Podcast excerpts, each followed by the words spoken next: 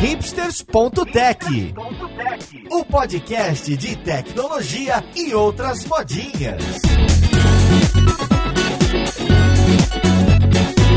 Olá, caríssimo ouvinte, seja muito bem-vindo a mais um episódio do seu podcast favorito. Meu nome é Paulo Silveira, esse aqui é o hipsters.tech e hoje a gente vai falar de mercado e ecossistema em produtos digitais. Eu quero entender o que está acontecendo nessa nova organização de times, e seja os squads, seja VP, seja C-level, e como cada uma dessas profissões relacionadas a produto, a engenharia, a design, estão se assentando, estão se acomodando em novos modelos que têm aparecido em diversas empresas empresas. Então vamos lá podcast ver com quem que a gente vai conversar.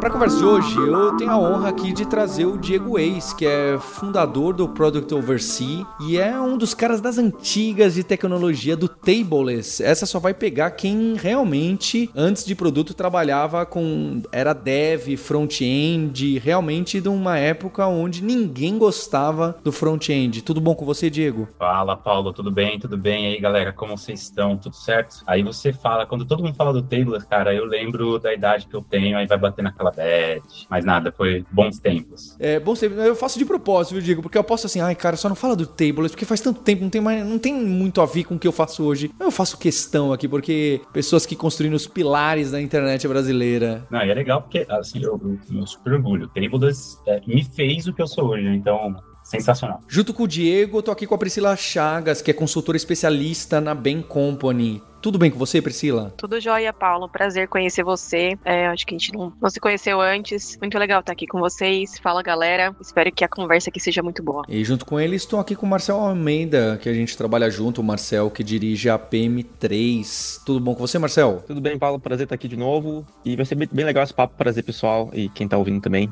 Espero que vocês curtam. Pra gente começar essa discussão, eu queria trazer o, o que, que eu tenho ouvido. Desde um ano e meio atrás, quando teve muitos layoffs, essa é a verdade, no setor de tecnologia, e aí saiu muita gente, especialmente nos Estados Unidos, de engenharia, de produto, de design, de muitos managers, mid-managers, né? Essas pessoas que estão em posição de coordenação, de gerência, essas empresas tentaram se enxugar umas de umas maneiras que parecem que funcionam, outras tomaram riscos aí que já estão tentando voltar atrás. Mas enfim, como a gente tem aqui nesse podcast, tem alguém que conhece profundamente da comunidade produto, outra pessoa que conhece profundamente, né, é, tá em consultoria, vendo o que acontece em diversas empresas, com a mão na massa, e outra pessoa que está envolvida com a educação, eu queria pegar de vocês e que vocês pudessem me dar o feedback nisso. Eu estava conversando com um, um VP de uma dessas empresas de tecnologia grande no Brasil e ele fez uma provocação que eu, que eu achei muito interessante. Ele falou assim: nos últimos 10 anos, é,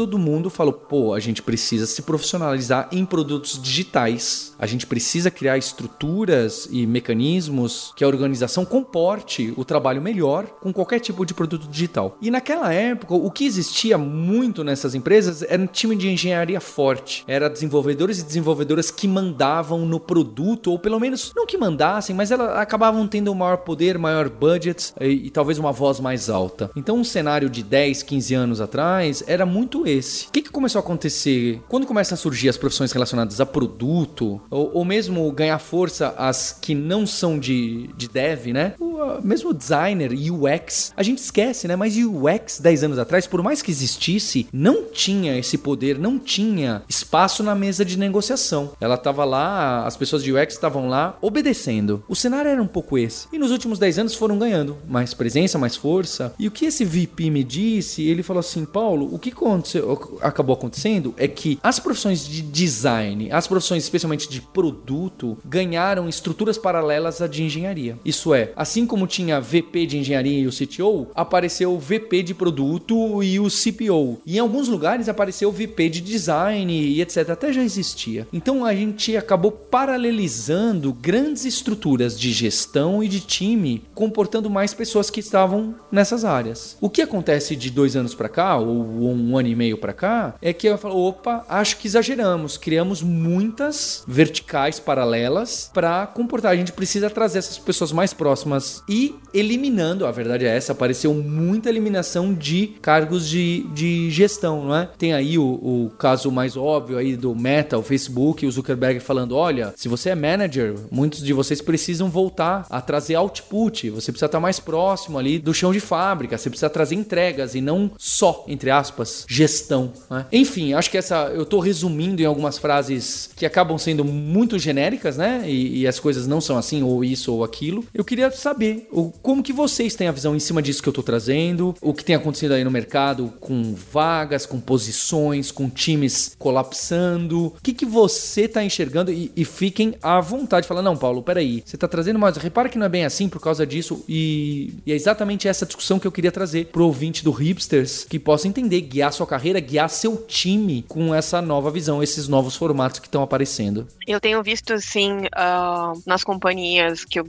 por onde eu passo, que depende muito da maturidade, né? Da maturidade da, do time que está executando. Se eu tenho um time maduro, um time que exerce autonomia muito bem, eu preciso de menos camadas de gestão. Né? E aí, se eu tô com uma empresa que tem muitas camadas de gestão, a tendência é reduzir essas camadas de gestão. Quando eu tô numa companhia que eu tenho um time mais júnior, um time que está começando, ou a estratégia da empresa é formar essas pessoas, eu tenho um pouco mais de camadas de gestão, né? E aí também isso varia do modelo de negócio da companhia. Então, se a empresa ela é orientada a produto, então, por exemplo, como você trouxe de exemplo aqui a Meta. A Meta, ela cresceu em cima do produto, né? Então, é, o ecossistema da Meta é o produto. Quando a gente vê dessa forma, os times de produtos são mais coesos. Quando eu tenho uma digitalização de modelos ou empresas que passaram por transformações digitais, coisas do tipo, eu tenho times um pouco mais espalhados. Realmente, se fosse me perguntar qual que é o ideal, eu,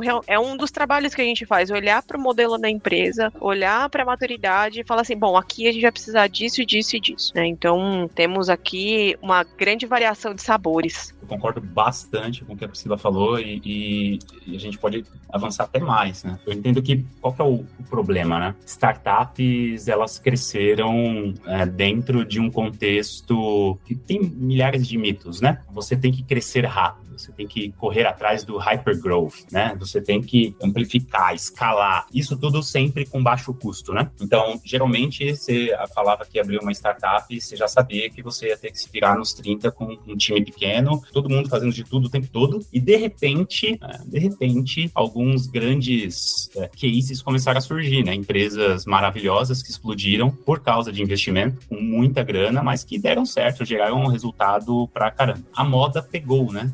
Então, você, eu, eu, lembro que teve uma época que a galera falava, pô, vou abrir uma, uma empresa. Aí, na verdade, falava, vou abrir uma startup. E aí, o primeiro passo da pessoa não era ir abrir o CNPJ, era entender o quanto que ele podia pegar de investimento e com quem. Então, era engraçado que as coisas começaram a se inverter, né? Então, quando você falava, vou abrir uma startup, você já tinha até um plano de, de, de saída, né? Pô, vou vender quando tiver com né, um tamanho X, valendo tanto, não sei o que, tá, é um negócio super estranho. E aí, o que aconteceu? Por causa desses cases malucos, malucos, né, de, de injetar grana e o negócio escalar pra caramba e dar certo, o que é a minoria, a gente parar para poder ver, né, parece que isso se estabeleceu uh, como se fosse o novo, o novo processo, né, o novo modus operandi, a mesma, o, a nova forma né, padrão de operar uma startup. E aí, cara, dinheiro vai, dinheiro volta e, meu, dinheiro flui muito facilmente num cenário como, como esse. E aí o que acontece? Quando o dinheiro flui, tem abundância, como que você faz, né, para acelerar o crescimento, né? Acelerar a escala, acelerar esse esse ponto mágico que todo mundo quer chegar. Ah, você contrata um monte de gente, aí entra esse ponto de paralelizar as coisas, né? Você tenta paralelizar o máximo que você pode, porque tem essa falácia, esse mito, né, de quanto mais você paraleliza, mais resultado você tem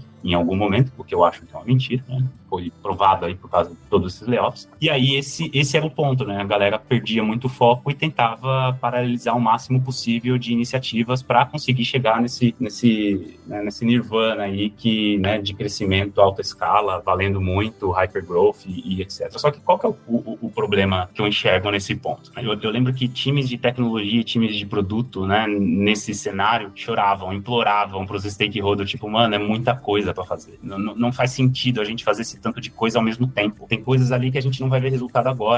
É, tem coisas ali que só dá para fazer depois que a gente fizer aqueles três outros pontos. Então a tem gente. a dependência, né? Exato. Dependência entre times. É, esse é o ponto. Tipo, foi um negócio meio desencarrilhado, assim. Então, essa visão de muito dinheiro, essa paralisação, abundância de tudo, né? Não só de pessoas. Eu lembro que, assim, a, esse problema das startups começaram, não foi agora, né? Começou lá com os devs, cara. Eu lembro de dev que chegava na área agora ganhando 20 mil reais, 25 mil reais. Então, Tipo, começa bem antes, obviamente, né? Porque o mercado de dev é, é, bem mais requisitado do que qualquer outra disciplina que a gente tenha dentro desse mercado, né? Mas, e aí o que acontece? Toda essa... A gente implorava, né, para os stakeholders para diminuir os focos e tudo mais, mas não, a gente precisa ser rápido, né? E hoje está ao contrário. Provou-se aí exatamente, né? Tipo, não é o dinheiro que vai trazer é, resultado rápido, não é paralelizando uma série de projetos que você não tem nem certeza, é, você nem parou para analisar, cinco minutos que seja, que vai trazer resultado rápido. Né? Tem aquela máxima, não, eu não lembro de qual comercial que é, de quem é, não sei se é da Philips, se é da Mitsubishi, não sei, mas fala, velocidade não é nada sem controle. Então, eu acho que agora a, a galera está começando né, a, a voltar num pensamento um pouco mais do tipo, sim, o que a gente precisa medir não é a quantidade de entrega, coisas paralelizadas, etc. A quantidade de resultado que a gente está gerando com essa quantidade de esforço mínima que a gente quer gerar. Né, agora. Então, é totalmente esse ponto. E aí, o, o, o que acontece no cenário é, bom, vamos fazer o quê, então? Enxuga a máquina. Né? A primeira coisa que a galera faz, enxuga a máquina, tenta voltar nos trilhos, né? porque a coisa está muito urgente, não dá para a gente segurar mais, volta para os trilhos, e aí agora a coisa começa a, a pô, entregamos resultado financeiro na veia, exatamente porque a gente mandou um monte de gente embora, a despesa caiu, né? E, e, etc. Agora a coisa começa a entrar nos eixos e o que eu sinto, assim, adiantando o assunto, mas o que eu sinto é que agora com essa nova mentalidade um pouco mais austera, um pouco mais atenta, uh, mais focada real em resultado planejado, a coisa pode ser que fique melhor. Eu vou até complementar, super concordo com o Diego, porque eu vivenciei, né? Trabalhei como PM em algumas empresas e eu vivenciei bastante disso. Eu via várias vezes a gente tendo squads, e eu mesmo atuava em alguns squads que, putz, o impacto no negócio nem era tão relevante. É, mas a gente tentava, né, deixar um negócio bacana e fazia, e era legal, estava aprendendo também, tinha um impacto, mas não era, claramente não era a maior prioridade do negócio, claramente não era o que ia mudar o jogo, mas a diretoria,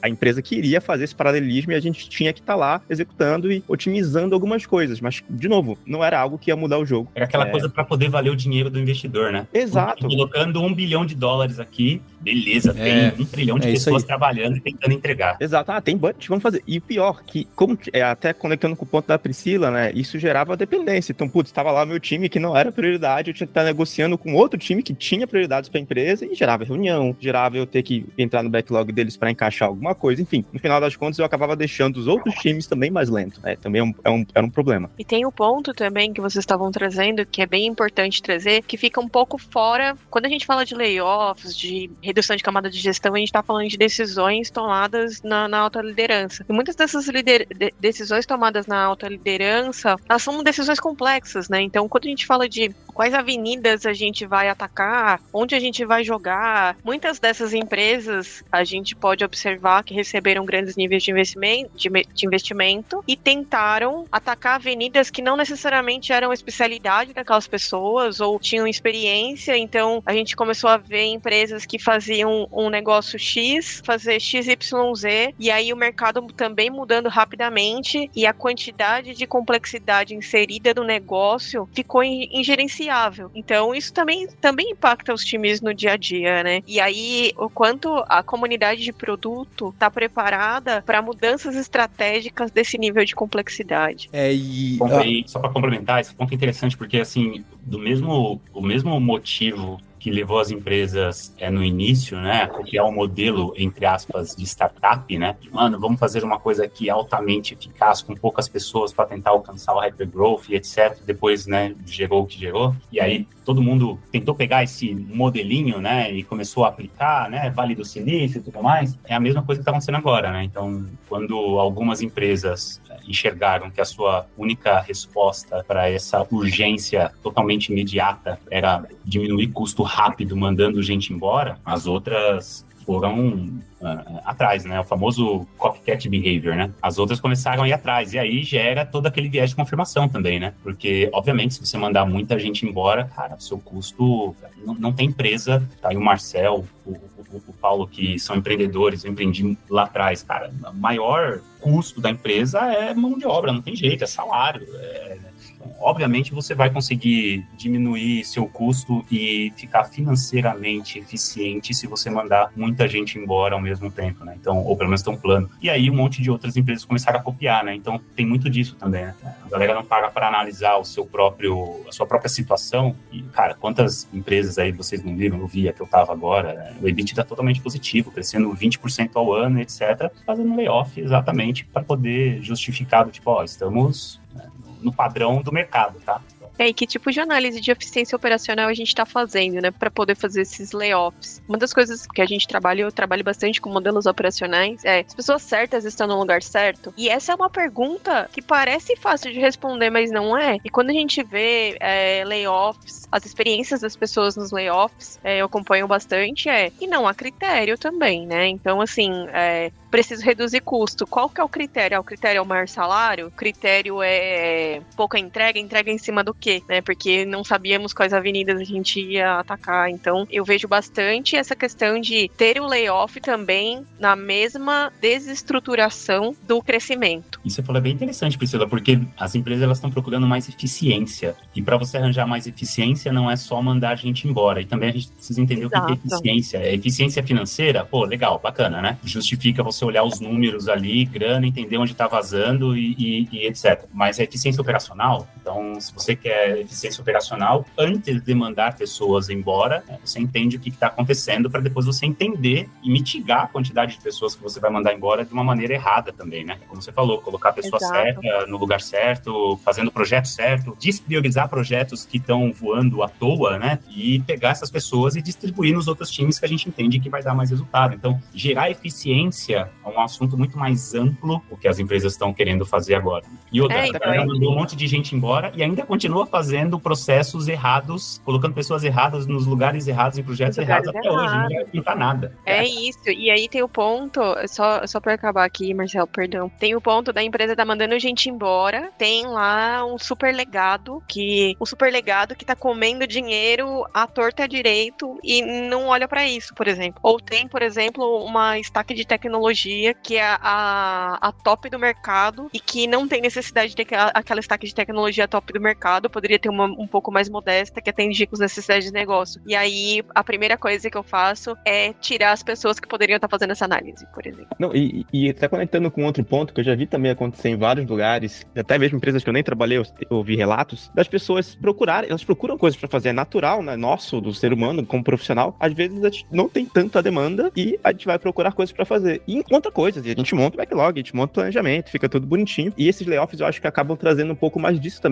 Em tese, eles trazem essa eficiência de ter mais foco nas coisas, de as empresas conseguirem olhar mais para uma direção unificada. Porque quando você tem muita gente em múltiplos focos, às vezes as pessoas estão mal alocadas e buscando coisa para fazer, e elas vão até apresentar o que elas estão fazendo. Então, que não é necessariamente algo que vai causar um impacto no negócio. Então, acho que os layoffs ajudam a trazer foco também, de certa maneira. É, eu acho interessante que, pegando os pontos de vocês, primeiro que há um desalinhamento, né? Acho que foi o que o Diego colocou em relação a startups, né? Entra um monte de dinheiro, preciso que algo seja executado. Né? O que? Algo. Então, times é, são criados com frentes múltiplas e um monte de objetivos simultâneos. Um monte de small bets que podem fazer sentido, mas era aquela quantidade insana. E aí, acho que também foi o Diego que me falou na outra conversa que eu tive com ele. Ele falou, aí o pessoal acaba se encontrando, e isso é uma realidade, né? Um time encontra com outro, ué, mas eu tô fazendo a mesma coisa que você? Ah, é, eu também, tô criando o mesmo subproduto produto ou feature. Então era tão desconexo e esse mecanismo, não, vamos lá em mecanismo, seja de squad ou qualquer outro, de maneiras tão isoladas e independente que batia a cabeça. É óbvio, ninguém tá aqui pregando que agora tem que ser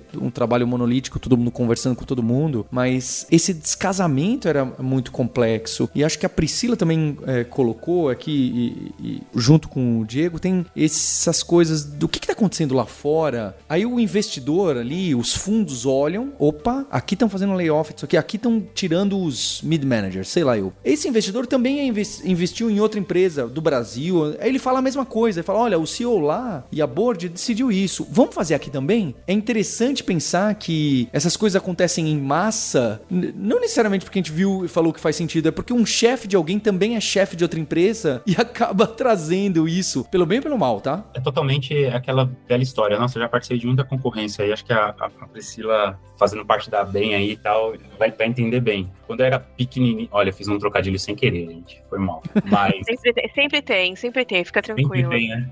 Aham. Uhum o, o, uma vez eu, eu, eu, participei de uma concorrência, a gente era bem pequeno, assim, consultoria pequena, mas participando de concorrentes empresas grandes contra né, grandes consultorias, né? E aí era engraçado porque, cara, a gente né, era bem eficiente, a gente usava uma série de ferramentas, processos, tudo mais para a gente se tornar eficiente, diminuir custo e tudo mais. E, e vamos lá, tentava fazer a coisa mais ou menos certa. E aí era engraçado porque o que acontecia, e aí se conecta bastante com isso que o Paulo falou, né? E aí foi uma das primeiras coisas que eu aprendi quando eu comecei a empreender e a lidar com executivos, né? Vamos colocar, na verdade, executivo não é executivo, né?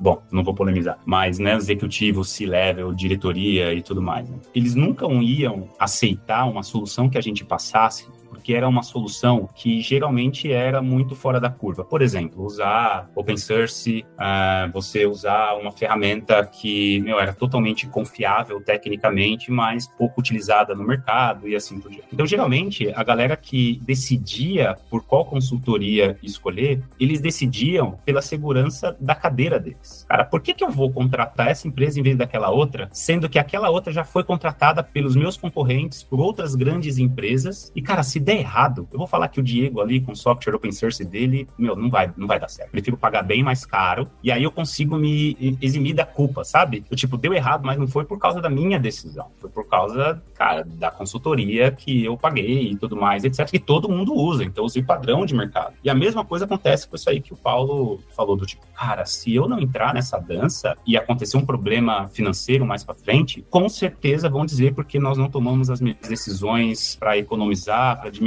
custo, para se focar melhor em X, Y, Z, enxugar máquina, seja o que for. Então, é melhor eu tomar essa decisão. É, mesmo que não tenha nenhuma evidência que vai dar mais ou menos certo do que outra decisão, mas eu vou tomar até mesmo para proteger a imagem da empresa, proteger ali o, o né, até a cadeira da, da, do próprio diretor, do próprio CEO, seja lá quem for ali, né? Então, eu acho que tem muito disso também, né? É, exatamente esse ponto do, do copycat behavior aí que eu, que eu expliquei. Tipo, né? se eu fizer diferente der muita merda lá, a culpa vai ser minha, sabe? É, é, isso pega muito, a verdade é essa. Política total. ponto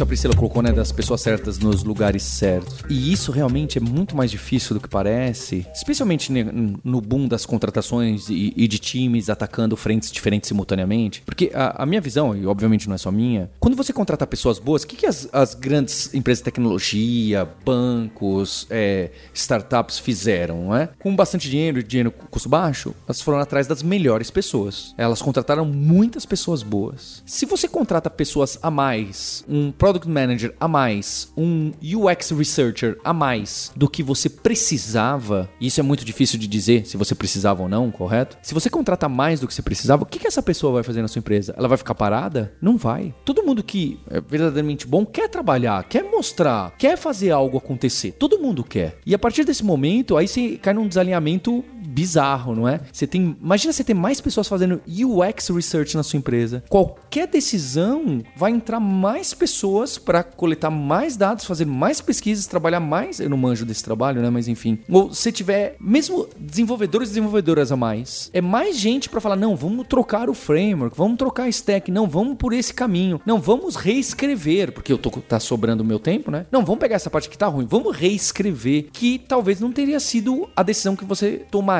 em uma situação um pouquinho diferente. Então é, é muito fácil as coisas é, descarrilharem nessas situações e a gente não perceber. A, acontece mesmo, se erra a posição das pessoas ou qual é o time que tá maior que o outro, as coisas seguem por um lado, você fala, não, mas eu não preciso disso, ou precisa. Eu acho muito complexo, né? A gente às vezes, não, basta você medir. Não basta. É, são decisões muito complexas e que às vezes a gente é guiado pelo medo, como o Diego colocou aqui, né? Não, faz a mesma coisa que os outros fizeram, assim, se alguém ninguém vai apontar para você. Eu não tenho nem o que adicionar, é exatamente esse, esse o ponto, assim, uh, existe para mim um ponto ótimo. E esse ponto ótimo depende muito de empresa para empresa, e mesmo empresas do mesmo tamanho, com, sei lá, dentro de um mesmo mercado, um contexto similar, é, vai depender muito da maturidade da própria empresa, do produto, dos clientes que estão ali, dos times que estão ali, da, do, do, planejamento estratégico que eles.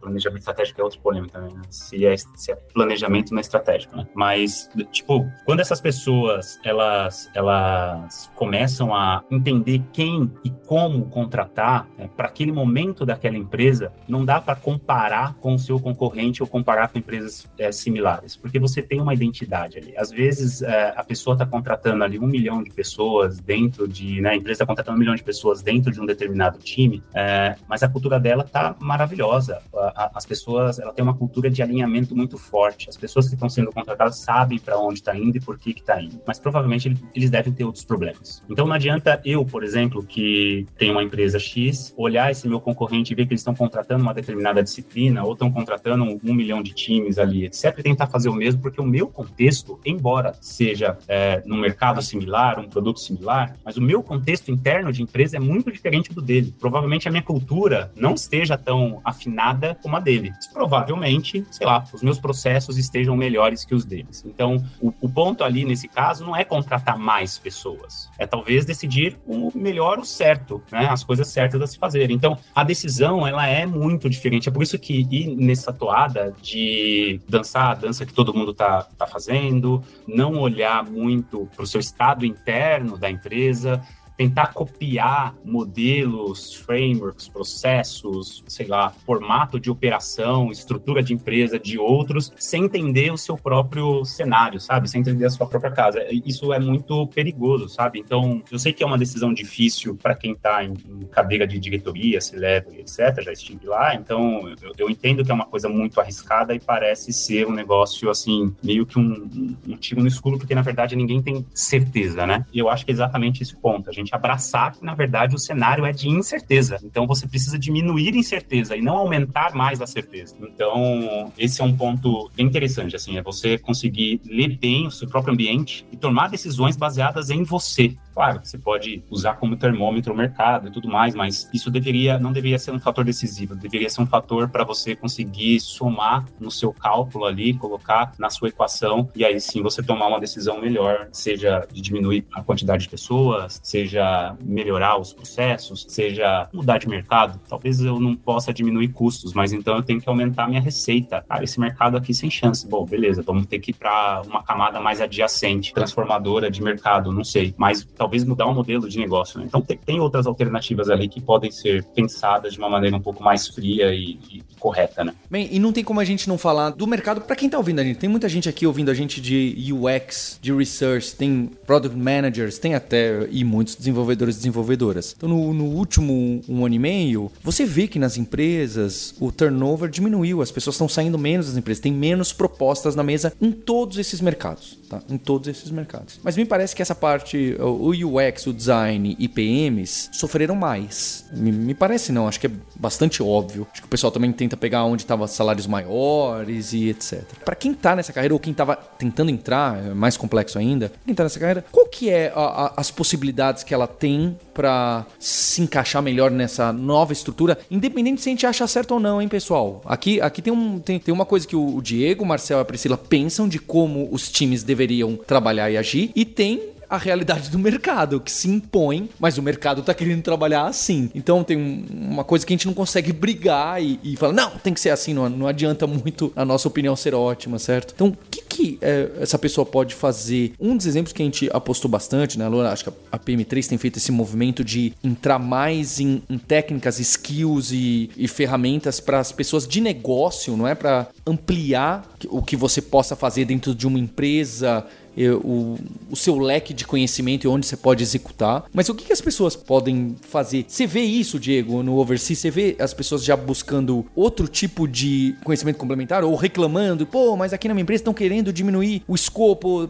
porque assim usem dois. Então o que, que eu posso fazer? Onde eu posso me alocar porque eu tô com medo? Porque isso, é, vamos ser sinceros, existe essa preocupação na cabeça das pessoas que têm é, essas profissões muito ligadas à engenharia de software. Existe até no dev. Qual que é é, o, o, passo que vocês acham que essa pessoa poderia, olha, se estrutura assim, pense para cá, apareça assim na empresa. O que, que eu posso fazer hoje? Eu tenho uma visão, uma visão que parece ser até óbvia, assim, tá? Mas eu acho que as pessoas, e aí não só PMs, principalmente PMs, acho que principalmente também designers e devs, acho que poderiam fazer isso um pouco mais do que eles fazem historicamente, mas é entender mais do negócio. Então, o que, que eu estou falando quando eu quero falar sobre entender mais do negócio? Não é entender só como o negócio faz dinheiro, perde dinheiro, quais, é, como que o negócio está posicionado no mercado e etc. Mas é ler cenário. É, é, muita gente se frustra, principalmente PMs, né? E fala, ah, o meu o board foi lá e fez um top-down, disse porque disse que tinha que fazer determinada coisa e pronto, a gente só tem que executar. E a galera começa a reclamar, e quem reclama não vai muito para frente, né? Mas a galera começa a reclamar, reclamar, reclamar, mas não entende qual é minimamente a motivação do board tomar uma decisão tão drástica assim. Os caras estão ali, é, eles, muita gente parte do pressuposto que eles são burros, né? Sei lá, não são espertos porque fazem coisas assim rasgando tudo. Tipo, na verdade, não. Os caras têm uma visão mais ampla e holística sobre o negócio, sobre o mercado, sobre os clientes, sobre os concorrentes, sobre a estratégia e, e, e X, que muita gente não tem. Então, se tem uma, uma decisão dessa, por exemplo, de top-down, vai, um exemplo simples aí, os caras estão enxergando alguma coisa que você não tá. O que, que eles estão enxergando? Vai atrás. Qual é o cenário do negócio? O que está acontecendo com o negócio? O contexto agora. Então, você conseguir entender uh, o cenário do negócio, todo, sabe, o, o modus operandi, ali, os os mecanismos que estão sendo priorizados no negócio agora, você consegue conectar suas entregas com um impacto relevante, essencial de resultado para o negócio. Aí você começa a criar diferenciação. Você passa de ser uma, uma peça operacional num processo gigante e aí você começa a ser aquela pessoa que, cara, calma, né? não vamos fazer loucura, entendo porque isso precisa ser feito, vamos fazer e avançar, sabe? E gerar resultado uh, com aquilo ali. Então, entender, analisar esse impacto cara, é muito difícil hoje, cara, muito difícil encontrar times de produto, PMs principalmente, que conseguem falar, olha, nós entregamos isso e aconteceu esse resultado. Quando a gente fala para designers, então, e devs, então, ah, nunca fazem isso. Ah, eu mudei essa jornada de usuário e gerou esse resultado, aquele outro resultado, deixamos de, deixou de acontecer tal coisa. É muito difícil conectar é, é. lá com o CRA, sabe? Então... É, para acrescentar aqui, eu estou super de acordo, Diego, com isso, de saber ler o cenário, saber ler o negócio, saber o que o negócio faz, saber ler a liderança também, saber como essa liderança trabalha, como é que ela manifesta essa pressão, esse medo, né? Porque são pessoas acima de tudo. E eu ia acrescentar na, na tua fala que é fazer o arroz com feijão bem feito. Porque eu também vejo o oposto, sabe? O extremo oposto da pessoa falar: não, mas eu tô aqui para pensar em estratégia, eu tô aqui para pensar no negócio e tudo mais. E não põe a mão na massa. É, não quer pôr a mão na massa. O que eu quero dizer com isso? Fazer. Cara, eu vou fazer entrega. Eu tô fazendo a entrega mais rápido que eu posso. Eu analisei todos os riscos disso. Eu mitiguei os riscos dessas entregas. Eu consegui é, embarcar meu time de desenvolvimento para fazer o que precisa ser feito. Né? As pessoas entendem, as pessoas estão devidamente comunicadas. Então, é... e é uma dor também que eu vejo da maioria das empresas de eu gostaria de encontrar um bom PM que também falasse a minha língua, mas que também fizesse uma boa entrega, né? Então, assim, é, para te acrescentar, eu acho que é muito isso, sabe? De uma parte de, de se diferenciar. Então, entender o negócio e fazer, fazer o arroz com feijão bem feito. É, eu, eu, vou pegar um outro, um mesmo gancho aqui, que eu sinto que as pessoas, é, principalmente produto, elas entram com essa ideia de que elas vão é, decidir coisas e tudo mais, e na verdade elas estão muitas vezes decidindo coisas só que do time, bem específicas daquele produto, e, e ah, muitas vezes elas ficam muito presas no dia a dia, e aí quando vem essa decisão, né, usando até o exemplo do Diego, essa decisão de top-down,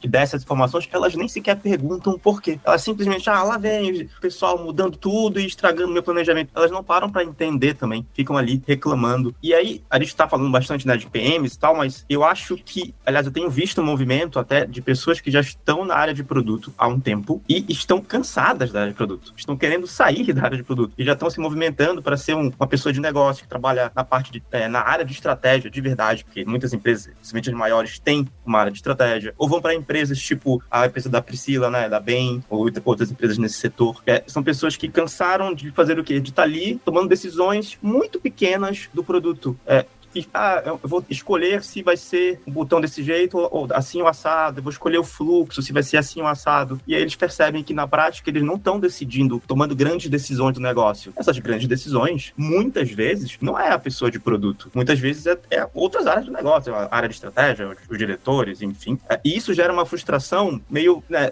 acho que as pessoas têm que entender desde já quem está ouvindo e talvez não esteja ainda ou está começando agora. Tem que entender, você, você não é a única pessoa que toma decisão, tem outras pessoas e provavelmente tem outras pessoas pessoas que têm mais, não só conhecimento, mas mais autonomia na empresa para tomar decisão, em cargos maiores. Eu acho que a área de produto, as pessoas têm essa impressão de que vou entrar lá e vou decidir tudo, vou dizer o que os devs têm que fazer, o que o UX tem que fazer. E não, você não tem esse poder todo. É, nem, nem com o PM, nem com o UX Search, você toma conta de algo bem específico ali do produto. Teve uma coisa que eu tive num, num outro papo com as mulheres de produto, que foi seja um bom dono das, da sua lojinha, né? Então, se você tem uma lojinha e você tem decisões sobre a sua lojinha, é, entende a jornada do teu usuário, entende o impacto que o teu produto está trazendo, mede o que for possível, tenta tirar insights disso, pensar sobre isso, que já é bastante coisa para fazer. Não é, não é pouco, não. É, é bem relevante. E muitas vezes essas informações são muito relevantes para a liderança e a gente fica um pouco acanhado de levar. Então, assim, a nossa liderança também espera da gente que a gente leve esses insights, né? Recentemente tem se discutido, né, ah, o cargo do PM, faz sentido ter PM, a gente viu um pouco, né, dessa movimentação aí sobre a BNB, que eles mudaram um pouco como tá ali o cargo do Product Manager. É natural né, essa, essa mudança do mercado e as pessoas, as empresas entendendo o que, que o PM tem que fazer, o que, que ele não tem que fazer, e experimentando, trocando, vendo o que funciona para o contexto dela, o que não funciona para outro contexto. Então pode ser que o que está funcionando para a BNB não vai funcionar, sei lá, para o Booking.com, por exemplo. Então eu até queria tocar nesse ponto, porque eu não acho que a profissão de gestão de produto vai acabar. Talvez mude o nome, né? Assim como várias profissões vão, vão mudando ao longo do tempo, você está exercendo algo parecido e está mudando o nome da profissão, mas no final das contas sempre vai precisar ter alguém ali que tem que entender de negócio, né? Que a gente falou um pouco disso, e tem que entender de tecnologia conseguir fazer essa interface. Se daqui no futuro vai se chamar Product Manager ou qualquer outra coisa, um Business Manager, tanto faz, não, não importa. É uma pessoa que precisa estar tá ali fazendo esse meio campo. Então, às vezes eu sinto que as pessoas que estão no mercado ou pensando em entrar no mercado, elas ficam muito afoitas quando a gente toca na, no cargo. Parece que tocar no cargo, no nome do cargo, é uma ferida. Na prática, eu acho que se você está causando impacto na empresa e no negócio que você está trabalhando, como UX, como PM, como dev, né, como uma profissão qualquer, tá ótimo. Não precisa ficar preso só no cargo. Você tem que estar tá entregando resultado, né, entregando impacto na empresa. E aí você pode até transitar. Um dia você é UX, um dia você é, você é dev, outro dia você é PM, outro dia você vai para virar general manager. Enfim, o importante é você estar tá causando impacto na empresa. E eu achei muito legal que, especialmente a Priscila e o Diego colocaram uh, alguns pontos que me fizeram refletir em relação a a estratégia da empresa mesmo, né? Que o negócio, as pessoas que são a board, investidores e executivos, as pessoas não estão só tomando decisões erradas, né? Às vezes a gente acha, ou mesmo do outro time, as pessoas são muito assim, né? Ah, olha lá o outro time estragando tudo de novo, né? Curiosamente, a gente nunca tá no time que tá estragando, né? É sempre o outro. Então, alguma coisa tá errada em relação à visão, em relação à comunicação. E as pessoas esperam muito, eu ouço muito essas frases. Ah, mas aqui na empresa não, o alinhamento não, não tá claro, o alinhamento. As pessoas estão desalinhadas. Oh, não tá faltando alinhamento. É, essa frase é muito E aí eu queria passar que a maior parte absoluta das empresas, o alinhamento sempre vai estar tá faltando, sempre faltará um pedaço do alinhamento. É seu papel, ainda mais com uma carreira mais senioridade, perceber o que está faltando e trabalhar com isso. Trabalhar com a falta de informação, trabalhar com incertezas. Que se tudo tivesse alinhado, tudo fosse data driven, tudo tivesse uma única indicação, todo mundo se comunicasse perfeito,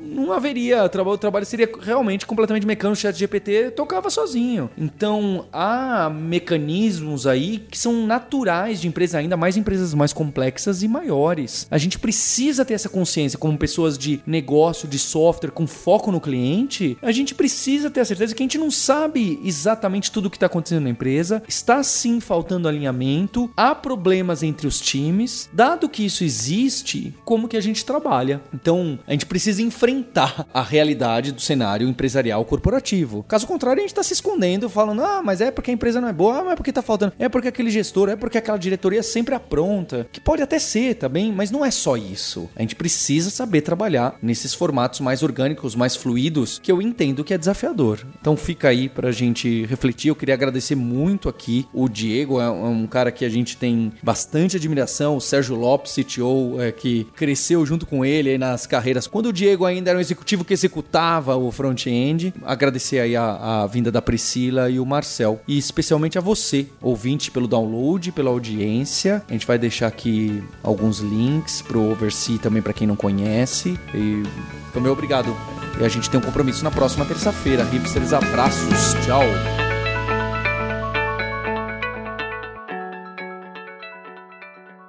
Se você já tem um caminho na carreira de tecnologia e está trabalhando com liderança, está trabalhando com gestão de time, ou como tech lead, ou tem muito interesse nessas carreiras onde são envolvidas também outras habilidades, o evento Dev Leaders Conference vai acontecer dia 11 de agosto. Se você entrar lá no devleaders.com.br, você vai ver todas as informações desse evento que acontece em São Paulo, que é a segunda edição, que a Alura tá tocando e a gente já tem palestrantes incríveis. Mas ainda é um ambiente para você trocar ideias sobre gestão, sobre lideranças e sobre todas as outras carreiras que estão em volta do desenvolvimento de software. Eu te espero lá no Dev